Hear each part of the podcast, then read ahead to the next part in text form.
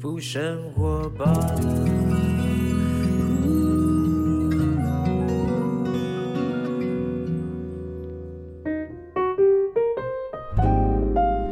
其实呢，我们节目当中啊，很多的资料啊，我们都会参考一些的健康类的杂志啊，或是比较公信力的一些媒体呢，作为我们呢整个这个幸福生活吧我节目当中的一些素材啊。最近我刚好看到那个康健杂志啊，它的封面，为什么我看了之后呢，这个主题我会特别特别的有兴趣，而且感触很深哈，因为我的妈妈呢本身就有这个失智症的一个问题啊，那我也带她去做过检测。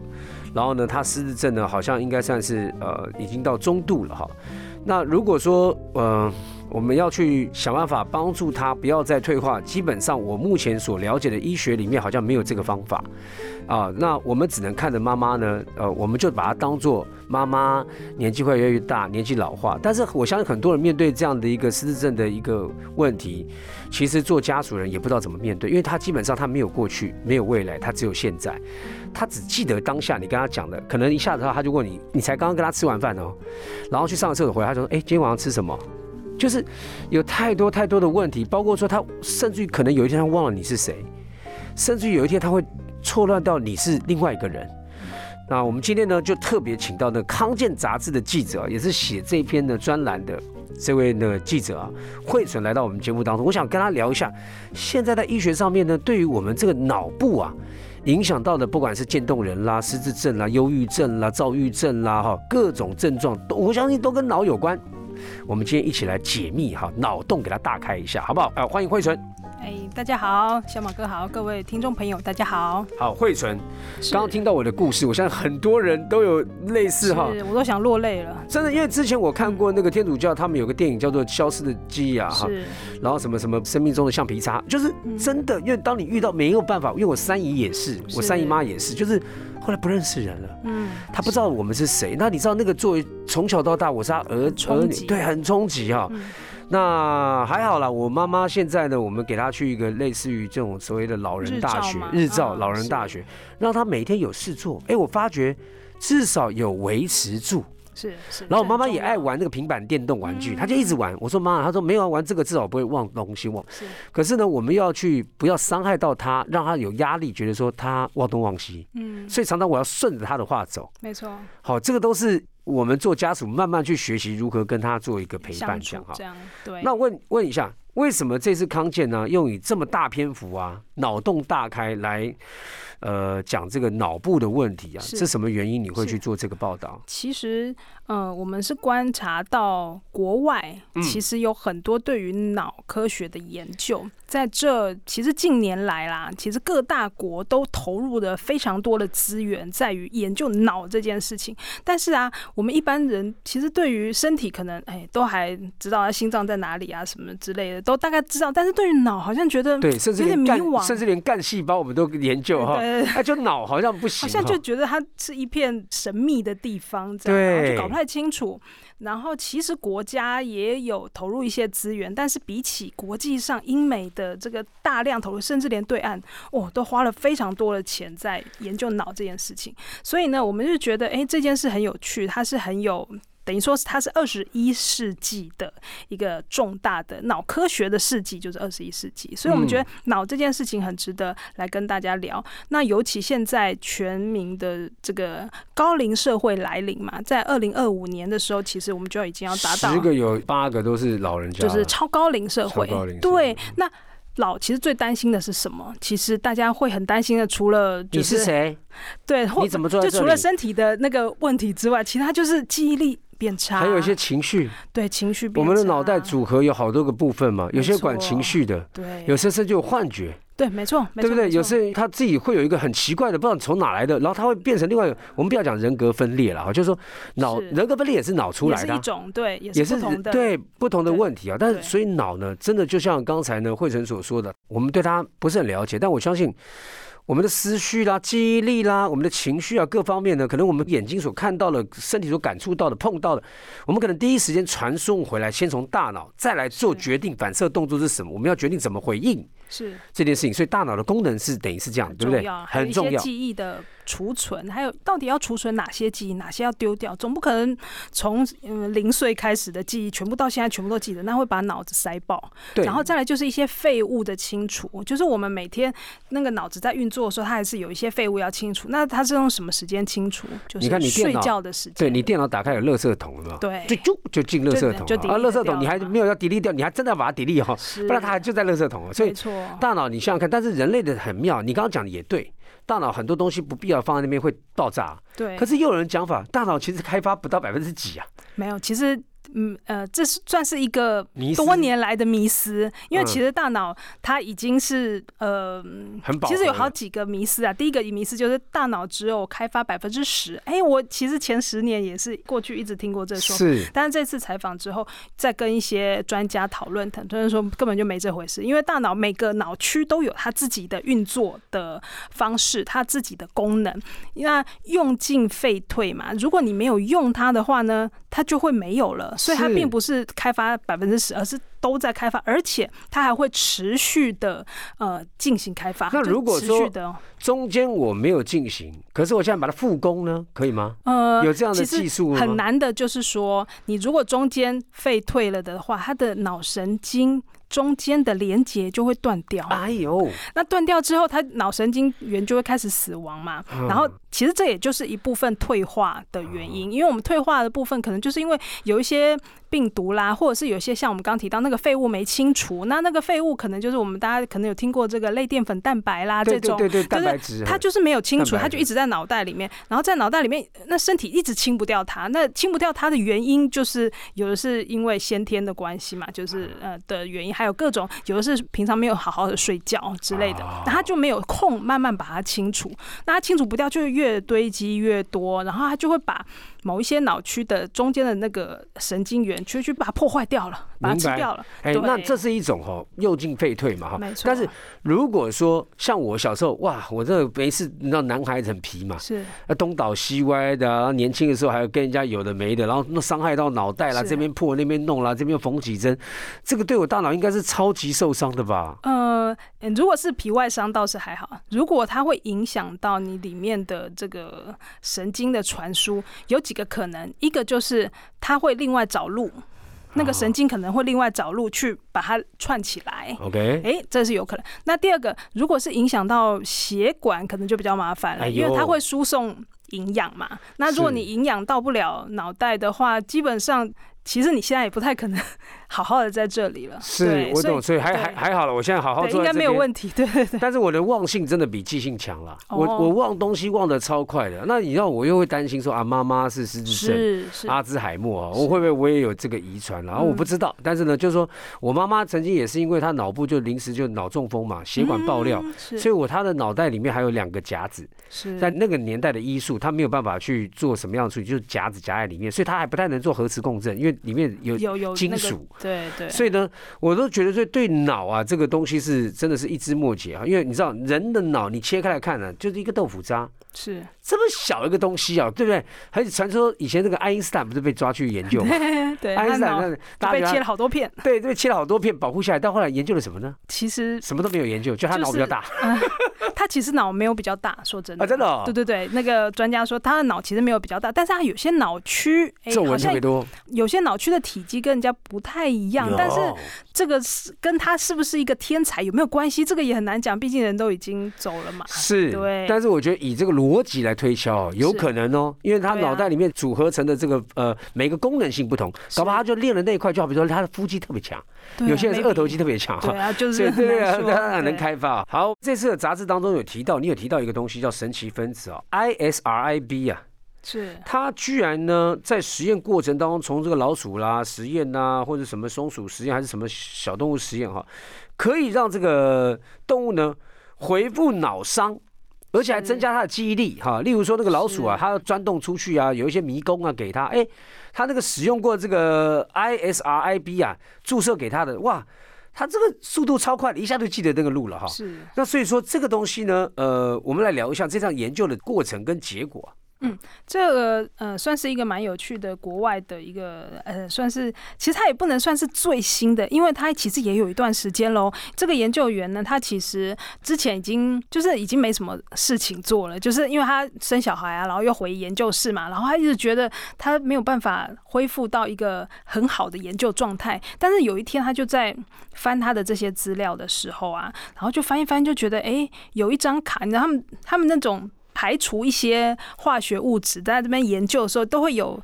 把它分类成标注标记，对，就会分类成说这堆是还有用的，他觉得没什么用、没什么潜力的，就会把它丢掉嘛。然后他们就是从那个丢掉的那一坨头拉骨，他就会觉得，哎，好像这一张卡还蛮特别的，对，它好像效果蛮好的。这是什么东西呀？就是那个 ISRIB 这个分子，他就觉得哎很有趣，但是为什么被丢掉呢？然后他就去找原因，就说啊，原来这个东西它可能比较不容易水，然后呃，大家觉得就是研究室的人觉得。说这个未来可能比较没有办法做药，那因为药都要溶于水，它才可以那个嘛，被身体吸收嘛，所以觉得哎，它可能没什么潜力，就把它丢掉。但没想到这个数据非常好，所以他又把它捡回来。没想到意外就找到这个神奇分子。那再来呢，他就进一步再去研究，发现说，哎，这个因为那个呃。老鼠它脑子受伤之后，它一定会被堵住嘛？对。那被堵住之后，它通常就会那个行为有问题啊，然后或者是它没办法辨识嘛。但是用了这个药之后，发现就是它的那个伤好像可以。被医好的感觉，然后觉得很奇妙，然后就像您刚刚提到的，就是迷宫啊，什么表现啊，哎，他都还能够记得，而且还可以表现的比原来更好，所以他们觉得非常的惊讶，而且非常的惊喜。然后其实像 Google，像 Google 有投资很多的这种。呃，提升我们的那个人体的开发，脑部开发，或者是潜力开发，寿命寿命寿命，当然当然，因为这是未来了。哎，中国以前早就在找长生 长生不了 不老药，只是有没有花多少钱下去。那 Google 就是投资嘛，然后他就去把这个研究员给挖来，就是挖角来，然后把那个那个东西买过来，因为他们知道对他授权嘛，他就把它买过来，然后继续。在这 Google 研究室继续去研究。那目前呢，就是应该已经在开始在做这个药物的有人体实验吗？还没有到人体试验，还没有到人体试。那目前应该还是在那个小鼠的实验。那后续当然是会进一步一步一步开始去做这个试验。那当然啦，这个只是我们的一个举例，说国际上有非常多的呃人投入了非常多的资源，在各式各样的方法去研究这个大脑的退。化，然后如何去解决这个退化的问题？对，因为你想想看啊，大脑的这个小小的单位啊，它里面水呢含量是很高的。是。那我们讲说那个血管，我们都知道啊，你不要三高啊，因为血管不通，通则不痛，痛则不通，对不对？是。就是有血管，你要把它打通任督二脉的话，哇，你血液可以运送养分，可以运送空气，可以运送什么？哦，就基本上人就健康了。那大脑一样嘛。大脑是神经元的问题，你哪边如果开发，现在讲的最多可能就是呃脑蛋白没办法分泌出，没有办法对蛋白累积，没办法清楚，对没办法清楚，这个可能就是说我们记忆体呢本身就已经是呃 OK 了，没有办法去运作呃清除这件事情，然后我还雪上加霜，给它更多的东西堵塞，没错，所以这是基本逻辑上的推销。但你想想看嘛，如果说今天有一个呃单位在研究，你可以用药。能够帮你把你上面不必要的东西，算过年要到啦，我们来个大扫除吧。是，对，你电脑久了也要来个来个那个重 重新，对不对？重新它跑得很慢呐。对，它跑得很慢嘛，所以到最后就会宕机。对，所以我觉得逻辑上推销，我觉得人类是有机会的。是，所以现在大家都在研究这个，只是从不同的方法，因为人人体的那个化学物质实在太奥秘了。而且人人人体有化学物质之外，哈，人体有个最奥秘是，你也不用解了，那叫灵魂啦。哦，这个真的太难。灵魂你就别解，灵魂就要扯到信仰哈，但是。其实人人的这个机构构造呢，你把它推成机械化来讲，电脑 AI 来讲，它就是一样逻辑啊。嗯，所以呢，人工的电脑要回过来救我们人类，是因为我们真的，你用电脑去演算，人不可能这样去演算的。是电脑就有程式去演算的话，我们就觉得哇，好厉害哦。但是我觉得人呢，当然是高于电脑，因为我们设计出来让你演算的方法嘛。哈，那这样对我们的大脑啊，它据说可以算出一个大脑。的年龄，因为大脑，你说我们人有年龄哈，例如说我现在四十九岁，啊，树有树轮哈，对不 对？他他可以看得出来。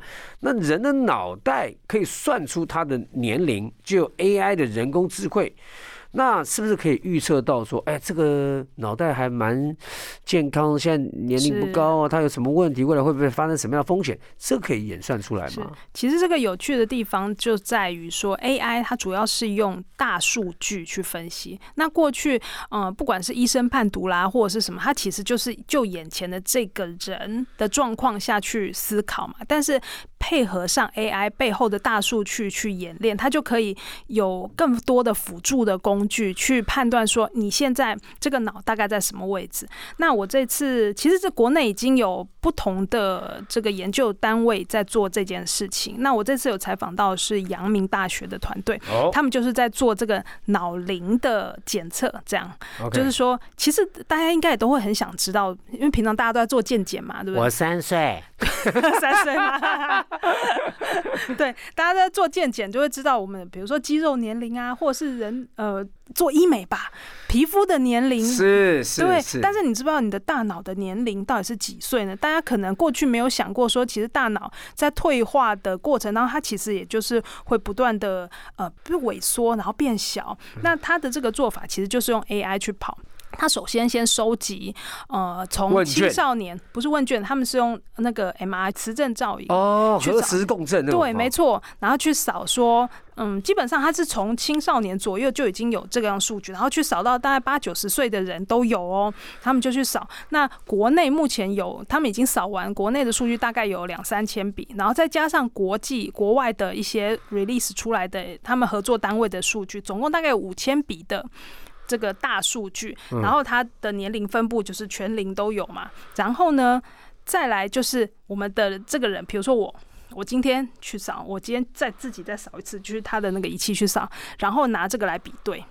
OK，就是看，比如说我四十岁，哎，那我的脑是不是落在四十岁的平均 average 上？如果他不是的话，那他应该落在几岁？这个就是大脑年龄的判读，已经算是有一个模型出来了。OK OK，因为 MRI 不是乱做的。当然是啊，MRI 那个常常做会可能有一点致癌风险的。那个听听说那个不能乱做，但一定是有进医院刚好这样的案例，有这样扫描，然后你要不要提供数据做研究？所以呢，我们也不知道说这些人呢，他们取得资料到底是什么样的一个呃，可能他们当时有一些呃病症，或者要去去检查。就我所知，他们是从健康的社区人去用研究计划的方式去做。这样子的研究，所以他并不是病人。OK，OK。对，所以基本上他呃大致上看起来还算 make sense 啦。OK，对对对对对。那当然，这个五千笔到底数据够不够代表？是啊，所有全世界有七十亿人口。对，到底是不是可以代表所有的脑都是这样？但是我觉得它就是一个初步的一个但总之开始验，总之是开始。例如说，哎，突然间查到说，哎呦，你这个什么什么前额还是哪里怎么特别的肿大啦？哪边哪边萎缩啦？哪边好像感觉到他没有什么。神经元哈，他没有在工作哈，哎，那可能就可以对症下药。他是那边是管哪里？管记忆的吗？对，还是管什么呢？是情绪的吗？可不可以让你情绪舒缓呢？可不可以让你记忆力不要再退化，稍微再恢复呢？那我觉得这个东西都跟我们现在需要透过我们人很妙，人设计出来的电脑，有电脑在帮助我们服务我们人做一个更棒的理解跟研究哈。所以呢，各位听众朋友，我们要有盼望。未来我们真的是有一些问题的，我相信在我这个年龄都可以看得到，搞不好失智症什么都不是太大问题的。我我真的认为，因为一定是某一个地方 us 到就是堵塞了啦。好，基本上现在的科技啊，医学科技啊，透过一些脑波的侦测，因为它一定有提供给数据去做参考。那我们透过脑波的侦测呢，三分钟就可以知道未来会不会失智。你书上也有这样写哈。这是什么意思？这是真的这样吗？应该是说，它也是利用 AI 去跑。那这个是用另外一个方法。我们刚刚是用 MRI 嘛，但是这个是用脑波。大家知道脑波是什么吗？就很像那个科幻的那个电影当中，我们戴一个帽子，上面都是那个一个洞一个洞，哦，贴了很多晶贴很多对，然后有很多电线啊，整个头看有点那个，我们看有点密集恐惧症的那种。对，它就是那个电极帽，它是侦测你脑部，因为脑部其实在动的时候，你头。壳下面在动的时候，它其实就会释放出那个电波，很很微细、很微细的电波，我们自己没感觉到。那那个电极帽就是从中收集那个电波的变化，然后呢再去啊，也是进电脑里面去判读。那他们也是收集了很多人的脑波的数据，哎，然后去比对，去看说你现在的脑波的脑部的动作是不是有一些异常？因为这个团队呢，第一次在刚开始在做的时候是针对忧郁症，忧郁症的部分，他们有看到很明显的那个脑波异常的状况，然后用来诊断或者是这个辅助诊断忧郁症。他们第二波在做的就是失智症的提前的前兆的一个预防，就是侦测啦。OK，对辅助的诊断这样，那当然必须要由医生去做合格的诊断，但是他们就是一个辅助的提醒，就说哎，这个人未来可能有一定的比例会走向失智症。那他们这个就很简单，他只要两分钟，但是脑波的检测必须要在非常安静的状态之下。对啊，不然你就动一下，就是对啊，太声光效果刺激，它那个电波发到这太可怕，没错没错。所以呢，但是现在这个检测已经是在医学上广泛被使用了吗？还没有，还没有，但是已经通过，但是已经通过这个科技部的研究计划，然后也台湾什么时候会开始有这样的一个检测实施？呃，应该是说这个东西刚过，但是。要怎么样去做？要跟医院单位去合作，因为医院要肯用它才可以啊。那但是这一套已经出来，而且它已经是一个医疗器材，只是说医院你要不要跟我买？你要不要用这一套来诊断？这个就要看医院方面要不要做。还是有很多商业要去 对，因为这是在科学端的嘛，这是这是在研究端的。那要怎么 让大家用？而且对啊，就因为现在我觉得这个应该要做一套一条龙的服务嘛。你就要检测，就换博哈德一，那那那检测干嘛？没有用。对，你要检测完到底要干嘛？对你后续东西要出来，就说哦，我们可能已经有一个研究处方，至少已经证实哦，数据它可以减缓，或是呢提前治疗哈某一些的应有脑部病。病变产生的这个人的健康哈，像刚 MRI 也是一样，是。其实你就算检测出来，你后续要怎么办呢？其实目前他们的方法就是后面要必须要有一些脑力促进或者是记忆训练的课程，是。那 maybe 就是可以减缓那个退化，对，就是说你要天天笑哦，要天天要 每个礼拜要听幸福生活吧。听幸福生活吧，当然了，喜乐的心乃是良药嘛，哈，真的不能一直生气，对，那有生气就容易那个，真的生气的时候，其实说实在的，你的脑袋接收到的那个负面的东西都一直在打开哈。我相信这个所有东西，包括说这次会存在杂志的这个康健这一期里面有写到，很多时候我们要训练自己的脑袋呢，呃，不要那么的负面啊，是啊，不要那么的忧郁啊，其实是有方法的。例如说，你遭受到一个事情，你怎么老往那个负面的地方去看待？是啊啊。例如说，有些人他是这个买卖股票的，哎呀，我早知道不要卖那个股票了啊！但问他有没有赚，其实有赚，他只是卖的比较赚不够多。对，这样我说那你干嘛？你应该觉得说还好，我有赚到就好了啊，或者怎么样？就是不要老是去看那个让你觉得很不好的那一点，你久了你就是在那个不好的那一点了。对，所以呢，这个东西是脑袋自己可以去稍微我们理解的话转念啊，对，或者你觉得你记忆力不好了，你可以常记记一些数据。数字或是一些单字，你可以自己训练。说，哎，我常常去训练这样。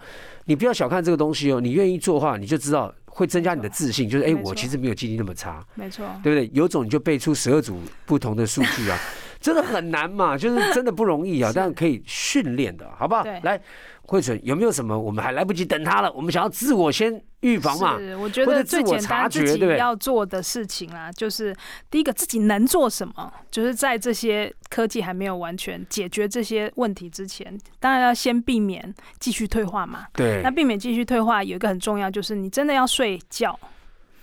睡好觉，因为很多人现在那有些人睡不着觉怎么办？对，有些人现在很多人都失眠嘛，对，就是压力太大，对，然后就是有睡眠障碍，或者是说故意熬夜，因为有些人因为工作太多，所以他会觉得嗯没关系啊，我一天少睡个两个小时没关系。但其实，呃，专家发现说，每天少睡两个小时，你。平常的工作效率也会减低，甚至减低到七成，情绪也会影响相当大。没错，不要以为说没有我就喝杯咖啡就没事，但是你在面对同样事情来说，你以前是好好的可以越过，没错，温和的越过，心平气和。但是因为你少睡，你会很暴躁。对。